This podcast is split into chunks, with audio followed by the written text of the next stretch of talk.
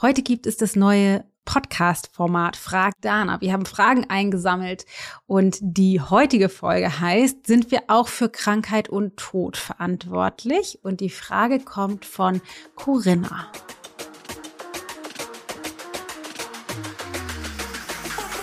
Hello, hello und herzlich willkommen zu Da ist Gold drin mein sehr ehrlicher Podcast, in dem wir eintauchen in die ganze Saftigkeit des Seins und die Qualität des Erlebens des Lebens steigern. Ich bin Dana Schwand, Gründerin der Into Being Coaching Philosophie und deine Gastgeberin. Let's Fets!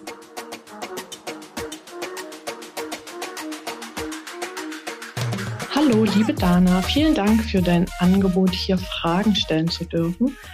Meine Frage bezieht sich auf die Verantwortlichkeit in deiner Philosophie, die ja besagt, dass wir für alles, was in unserem Leben passiert, eigenverantwortlich sind. Und ich frage mich, wie weit diese Verantwortung reicht und vermute, dass sie überall hinreicht. Und dennoch ist das nicht immer sehr schlüssig, wenn es um Krankheit und um Tod geht. Also nicht mal, gar nicht bei mir selbst, sondern in in unserem Umfeld oder im Umfeld unserer Coaches, was die damit zu tun haben, dass da vielleicht jemand verstirbt oder erkrankt oder ob das nachher nur noch auf spiritueller Ebene, auf Seelenebene ähm, zu beantworten ist. Ich danke dir.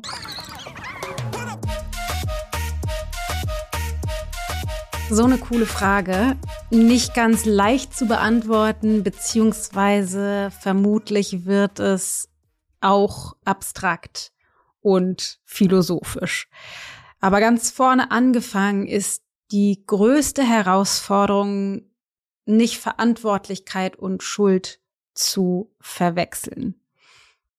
Schuld bedeutet vor allen Dingen, dass wir vorsätzlich wissentlich bewusst gewählt haben, hätten, äh, bewusst gewählt hätten oder bewusst gewählt haben, zum Beispiel krank zu werden oder zu sterben. Das tun wir natürlich in den allermeisten Fällen nicht. Das heißt, wir sind nicht schuld daran, krank zu werden. Wir sind nicht schuld daran, zu sterben. Wir sind auch nicht schuld daran, eine Erfahrung zu machen davon, dass jemand anderes in unserem Umfeld krank wird oder stirbt. Das ist total wichtig.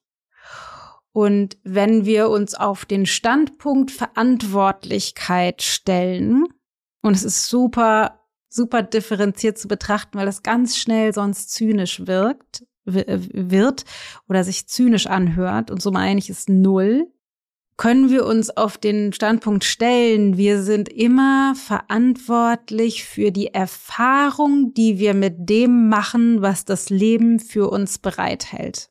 Wir sind immer verantwortlich für die Erfahrungen, die wir machen mit dem, was das Leben für uns bereithält.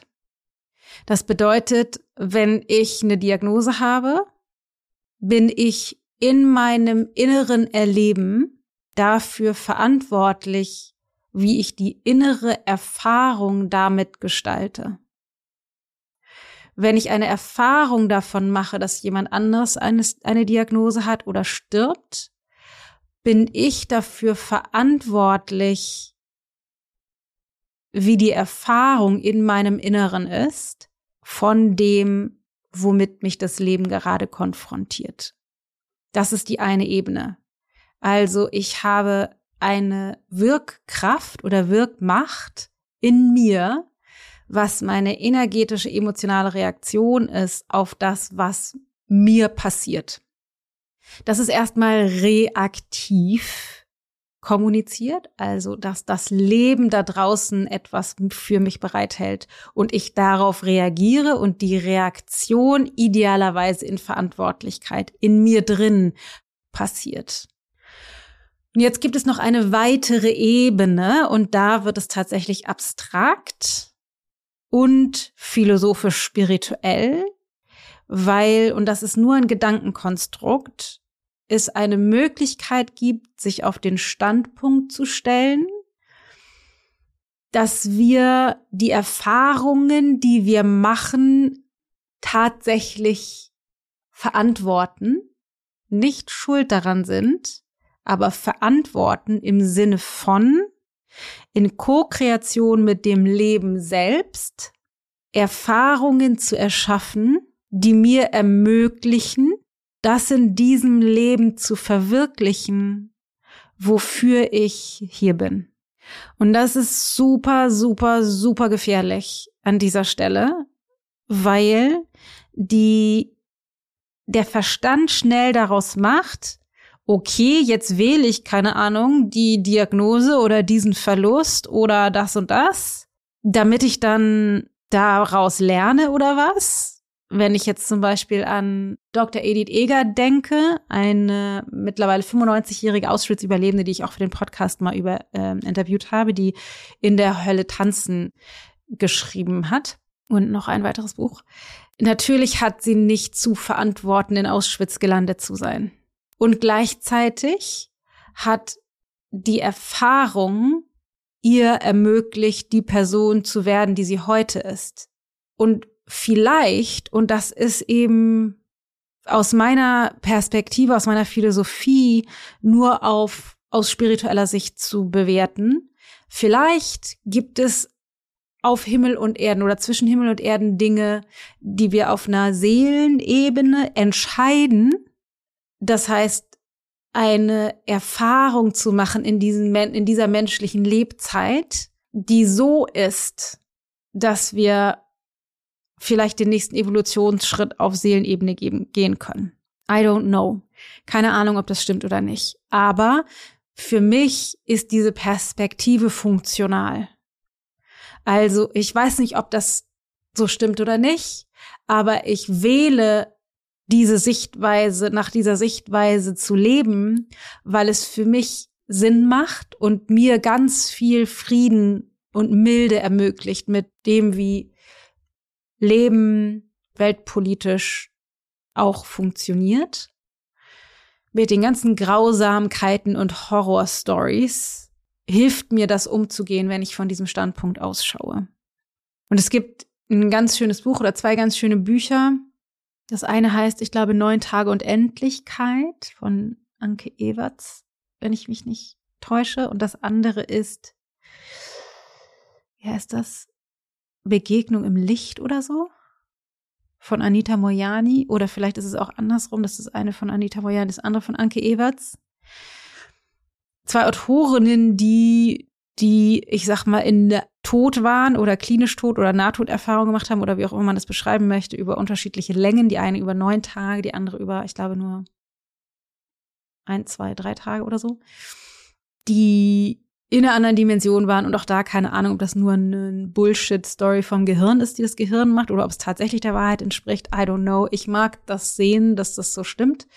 Und da auch eben aufgetaucht ist, dass es sowas wie so eine Aufgabe oder so eine von der Seele gewählte grausame Erfahrung war von der Anke Eberts zum Beispiel, die fast verbrannt ist, die zu Hause im Kamin irgendwie mit, ich weiß nicht, irgendeiner brennenden Flüssigkeit aus Versehen und dann Funken und auf einmal in Flammen stand und dann äh, direkt im Krankenhaus war und gerade ebenso nur überlebt hat, eben neun Tage im Koma lag oder so.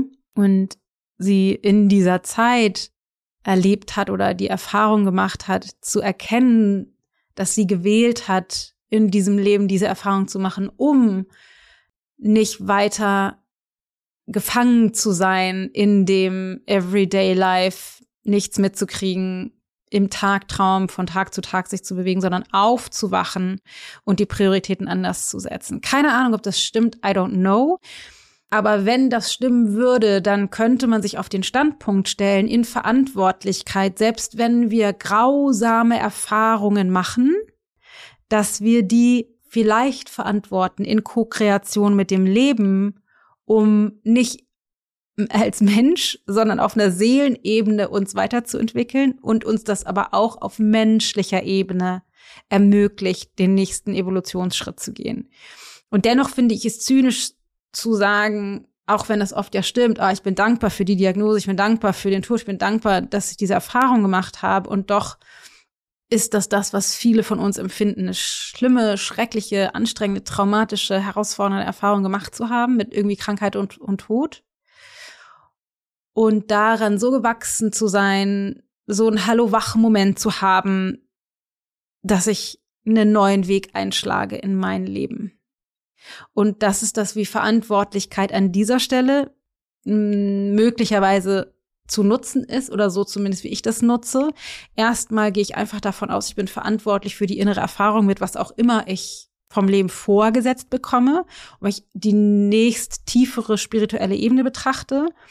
Vielleicht habe ich das sogar beabsichtigt, diese Erfahrung zu machen und in kleineren, weniger dramatischen Dingen ist dieser Standpunkt auch noch leichter zu leben. Also ich bin verantwortlich für die Erfahrung, diesen Mann, diese Frau in mein Leben gezogen zu haben. Ich bin verantwortlich für die Erfahrung, Job gekündigt, äh, gekündigt worden zu sein oder was auch immer.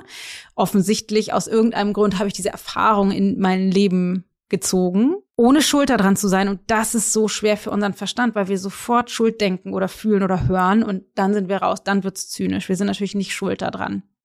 Ich hoffe, dass das Sinn macht und ja, irgendwie hilft, das im Bewusstsein zu sortieren. Ich glaube auch, dass das in, im Alltag für die meisten von uns wirklich die größte Herausforderung ist, das zu integrieren. Also das wirklich zu leben, mm, auch für mich. Und dennoch ist das wirklich für mich die bisher einzige Möglichkeit, auch mit schlimmen Erfahrungen oder auch schlimmen Dingen, die in der Welt passieren, funktional umzugehen, ohne, ja, ohne ins Misstrauen und Depressionen zu verfallen. Liebe Corinna, ich hoffe sehr, dass diese Frage, äh, diese Antwort deine Frage beantwortet. Diese Antwort deine Frage beantwortet. Ja, diese Überlegungen und dass du damit was anfangen kannst für dich persönlich in deinem Leben mit deinem Partner und für alles, was noch kommt und auch natürlich in deiner Arbeit als Coach. Und ich hoffe auch, dass euch anderen, dass dir das irgendwie weiterhilft, die Perspektive darauf zu schauen. Ja, ein herausforderndes Thema und wichtig darüber zu sprechen. Ich möchte aber jetzt noch etwas ganz Besonderes anderes mit dir teilen. Und zwar sind die mitbeliebtesten Podcast-Folgen, was wir so hören, die eins zu eins mit Dana folgen. Also die Folgen, in denen ich Menschen in einem Coaching-Gespräch begleite und dann eine Metaebene einspreche. Und deshalb haben wir uns etwas ganz Besonderes überlegt. Wir machen eine virtuelle Live-Podcast-Show, in der wir fünf 1 zu 1 mit Dana Folgen live aufnehmen, quasi inklusive Publikum. Und dafür kannst du dich jetzt kostenlos anmelden, wenn du Bock hast, dabei zu sein. Und es ist nicht nur so, dass ich diese Folgen aufnehme, wo ich live das Gespräch führe und zusätzlich parallel, normalerweise mache ich das ja immer im Nachhinein, sondern direkt live vor Ort während des Gesprächs die Metaebene mit aufnehme, sondern es gibt auch in jeder Session noch die Möglichkeit, Fragen zu stellen im Anschluss. Das bedeutet, dass diese Sessions nicht nur für die Person, mit der ich spreche, sondern für alle Beteiligten ein intensiver Deep Dive in die eigene Konditionierung, in die eigenen Gefühle, in die eigene Transformation sein werden. Ich freue mich da total drauf. Ich liebe die Folgen, die 1 zu 1 mit deiner Folgen sowieso. Ich liebe es, die Metaebene dazu zu sprechen, auch am liebsten tatsächlich direkt. Und ich finde es so toll, dann auch ganz gleich sofort mit allen, die dabei sind, noch im Austausch sein zu können. Das nicht nur als Podcast rauszugeben und dann zu hören, wie es für dich war, sondern dass wir das gleich noch vor Ort vertiefen können. Wir werden zusätzlich zu den Sessions eine Facebook-Gruppe aufmachen, in der wir im Nachhinein im Austausch darüber sein können. Was sind deine Erkenntnisse? Was sind deine Fragen? Was passiert in dir noch? Was hast du gesehen? Was haben die anderen gesehen? Und so weiter und so fort, weil wir glauben, dass die, der Austausch und die Kommunikation darüber den Prozess, in dem jeder, der teilnimmt, sein wird, noch mehr vertiefen. Das Ganze ist kostenlos. Du kannst dich einfach anmelden über den Link in den Show Notes ähm, und dann direkt dabei sein. Ich freue mich gigantisch. 28.02. ist das allererste Gespräch und dann im Anschluss an das erste Gespräch öffnen wir die Facebook-Gruppe und geben eine Woche Vollgas gemeinsam für Transformation.